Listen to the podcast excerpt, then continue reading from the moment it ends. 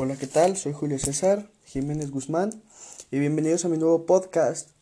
Hoy hablaremos un poco sobre las herramientas de promoción para mercados internacionales. Pero primero les platicaré un poco a grandes rasgos lo que significa y sus funciones principales, ¿va?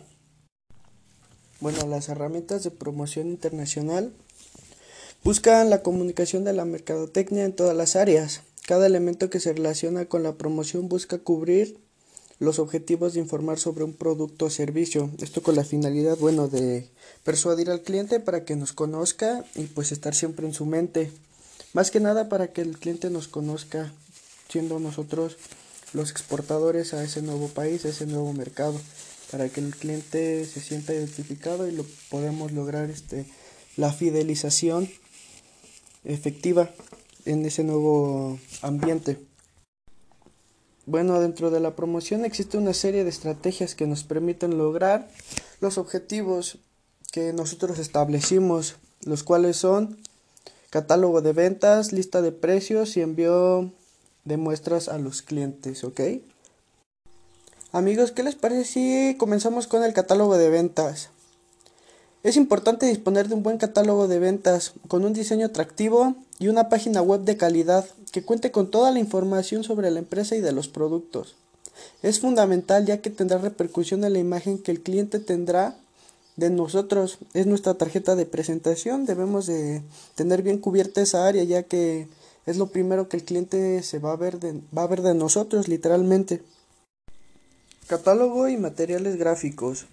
Bueno, pues uno de los primeros pasos que se debe dar que debe dar la empresa es disponer del material gráfico que pueda ser enviado al exterior o que pueda ser entregado en ferias o rondas de negocios a contrapartes interesadas. La verdad es de vital importancia para la empresa que el catálogo cuente con fotos de los productos que se ofrecen y que disponga de las descripciones correspondientes o de las características específicas y particulares que permitan al cliente potencial comprender mejor lo que comercializamos nosotros como empresa y de comprender mejor el producto que está que le estamos ofreciendo.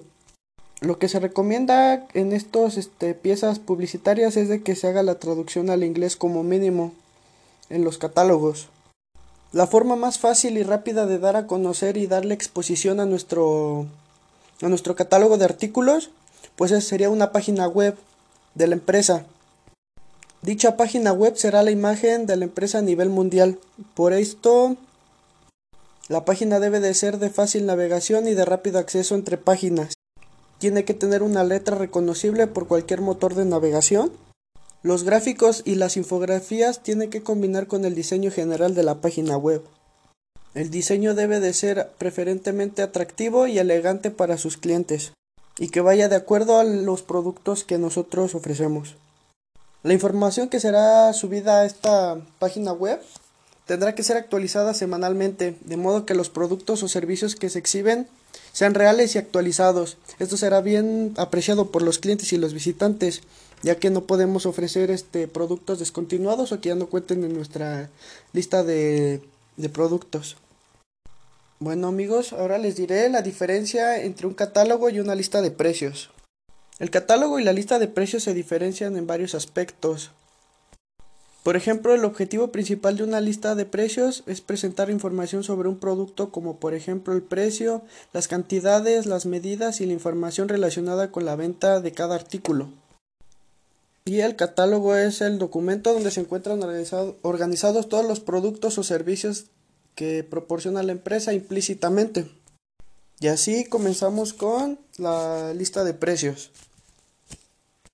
Bueno amigos, ¿quieren saber cómo se utiliza una lista de precios?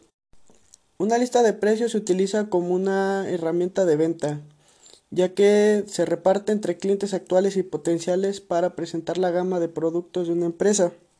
Una lista de precios también se puede utilizar internamente para catalogar los productos de una empresa, manejar los datos y precios para enviar información sobre los productos a los distintos departamentos y agentes de proveedores de la empresa. Las listas de precios son una herramienta flexible. Las listas por lo regular suelen ser creadas a partir del segmento de mercado al que se desee llegar, una empresa o departamento. Se puede confeccionar en varios idiomas y reflejar muchas, muchas divisas. ¿Qué elementos necesito para crear una lista de precios? Bueno amigos, una lista de precios contiene varias partes diferentes. Podemos considerar los aspectos fundamentales relacionados con el documento entre sí. Estos suelen ser portada y contraportada, índice de miniaturas, páginas de presentación, índice presentando en orden alfabético por código o por categoría, páginas finales, información de la empresa y compra de notas. Y ustedes se preguntarán amigos, ¿cuáles son los pasos fundamentales para crear una lista de precios? Pues se divide en tres pasos fundamentales. El primero sería recopilar todos los datos e imágenes de los productos. El segundo, crear un diseño. Y el tercero, comenzar el proceso de publicación. Bueno amigos, con esto aclarado, pasamos al envío de muestras a los clientes, ¿ok? Bueno amigos, las muestras que se envían a los compradores potenciales deben ser representativas de los productos que se ofrecen. En este paso se debe de poner especial cuidado en los envíos de las mismas, porque reflejan la imagen de la empresa exportadora. El cobro por la remisión de las muestras es relativo, pues depende del valor de la muestra y la relación que exista entre el exportador y el potencial comprador. Los medios que se pueden utilizar para el envío de las muestras son Couriers. Bueno, los couriers son las compañías más utilizadas para el envío de muestras. Ofrecen un servicio puerta a puerta incluyendo el transporte y desaduanaje de las muestras. También los servicios postales. Las compañías postales también ofrecen servicios comunes de envío de sobres y paquetes. No están incluidos los servicios de desaduanaje. Pero será importante también considerar los aspectos relacionados con la gestión de aduanas, con la finalidad de asegurar que las muestras lleguen a los clientes en buen estado y de manera oportuna. También juega a nuestro favor la participación en ferias. Las ferias internacionales son un mecanismo privilegiado de promoción comercial que facilita el acceso y la permanencia de un producto en un determinado mercado Ayuda a crear y mantener la imagen de un país y fortalece la presencia de las empresas y sus productos dentro de un ámbito global. Dicha participación en las ferias es una de las formas más directas e inmediatas para comunicarse con un nuevo mercado. Estas manifestaciones se internacionalizan. Son ocasiones únicas que congregan en un mismo lugar y un mismo momento. La oferta mundial de un sector de actividades. Si participamos en dicha feria, también se abre la oportunidad de profundizar en el estudio de mercado.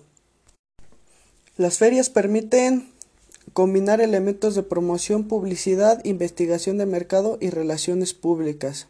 Las ferias constituyen una de las principales herramientas para promocionar productos en otros países y mostrarlos físicamente. Ahí nosotros como empresa tendremos parte directamente con el con el comprador este, potencial.